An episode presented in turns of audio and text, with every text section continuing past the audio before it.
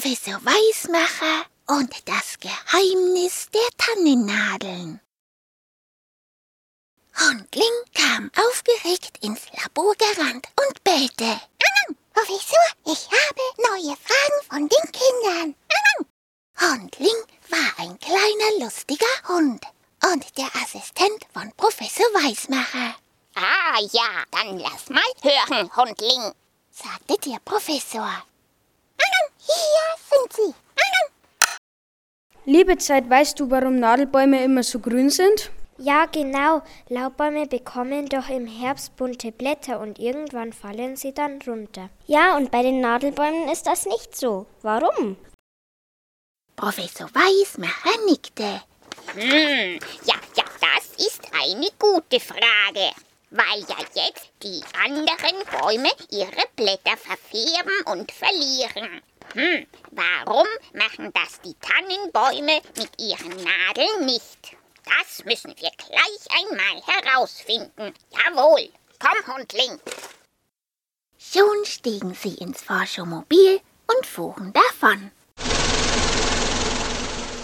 Der Professor hatte den Findomat auf Nadelbaum eingestellt. Schau, Hundling. So fuhr das Forschermobil in den Wald und hielt vor dem ersten Baum mit Nadeln an. Der Professor und Hundling packten ihre Forschersachen aus Schau, und sahen sich die Nadelbaumnadeln einmal genauer an. hm, so etwas. Schau, Hundling.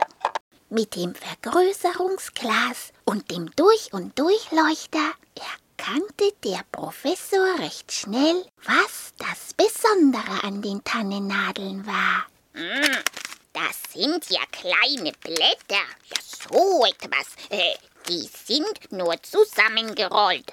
Also praktisch Nadelblätter. Hm, schau, Hundling.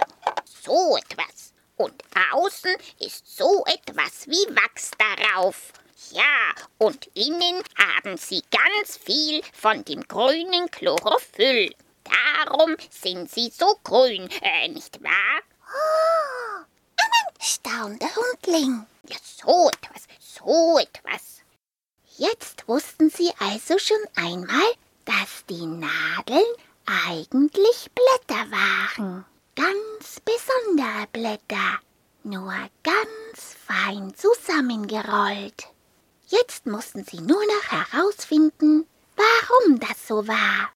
Der Professor hob den Zeigefinger und sagte, Hm, in der Natur ist nichts einfach so. Da hat alles seinen Grund. Und wenn ich mir so ein normales Blatt ansehe und so eine Nadel von einem Nadelbaum, dann, äh, dann habe ich auch schon einen Verdacht. Jawohl. Und dann rechnete er drei gemerkt und zwei im Sinn aus, dass die Fläche von einem normalen Blatt viel größer war als die Fläche von einem Nadelblatt.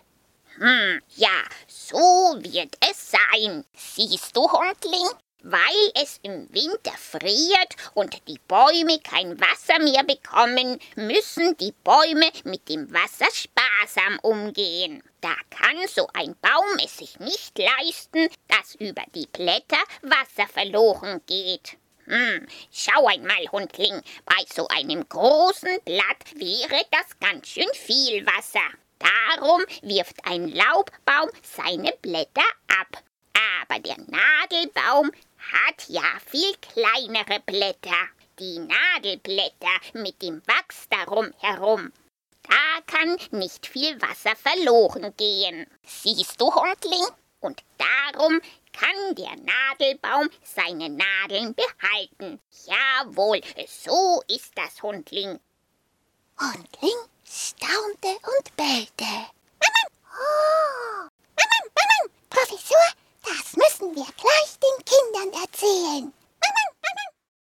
Dann stiegen sie ins Forschermobil und fuhren zurück nach Hause.